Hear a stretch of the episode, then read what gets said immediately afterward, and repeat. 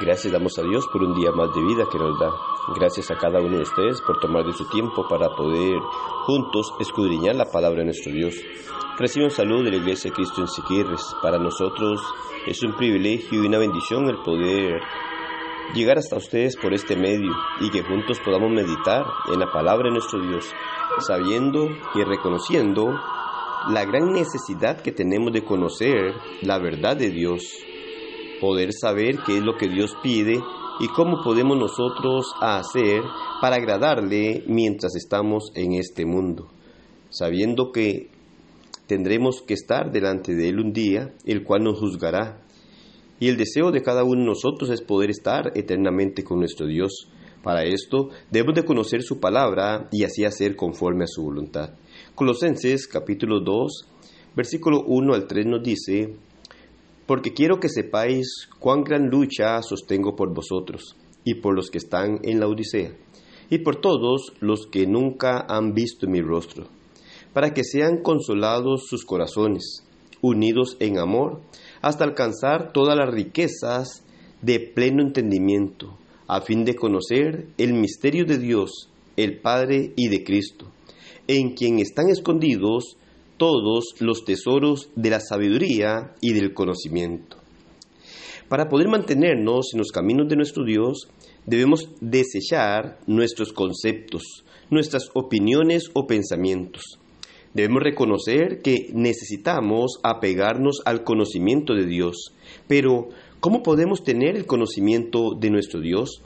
Para tener ese conocimiento debemos acudir a Dios, Pablo en Colosenses 2.3 nos dice que en Cristo están escondidos los tesoros.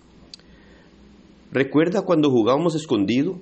Para poder encontrar al que se escondía o para que nos encontraran, debían hacer un gran esfuerzo, porque al estar escondidos no era fácil empezar a buscar por todas partes para poder llegar al punto exacto en donde se escondía o nos escondíamos. Pablo habla que en Cristo están escondidos los tesoros.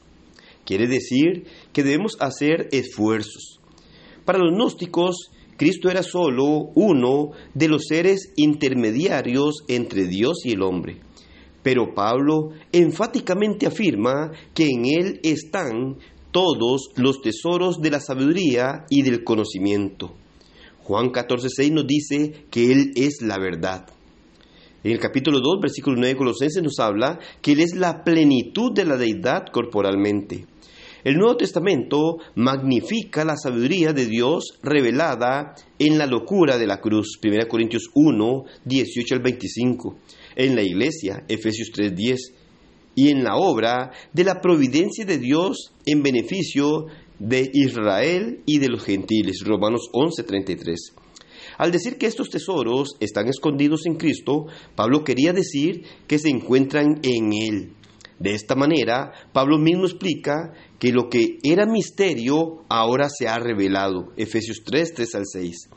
El misterio de la salvación, 1 Timoteo 3:16, que es el Evangelio de Cristo, este misterio está escondido todavía en sentido literal para aquellas personas que tienen los ojos cerrados y sus oídos tapados. Mateo 13:11 y 15 al 17.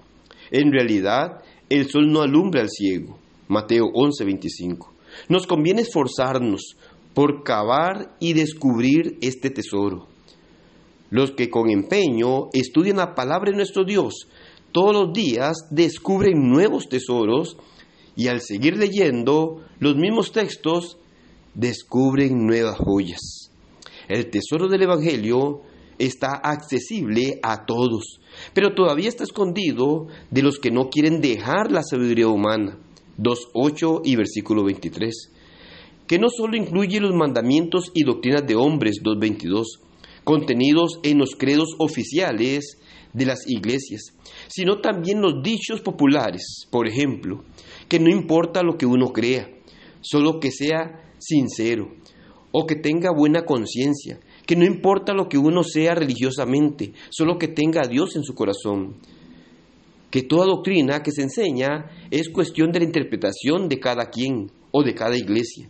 Que cualquier cosa se puede probar con la Biblia y muchos otros dichos semejantes que la gente acepta y repite como un perico y que están lejos de ser verdades proclamadas por la boca de Dios.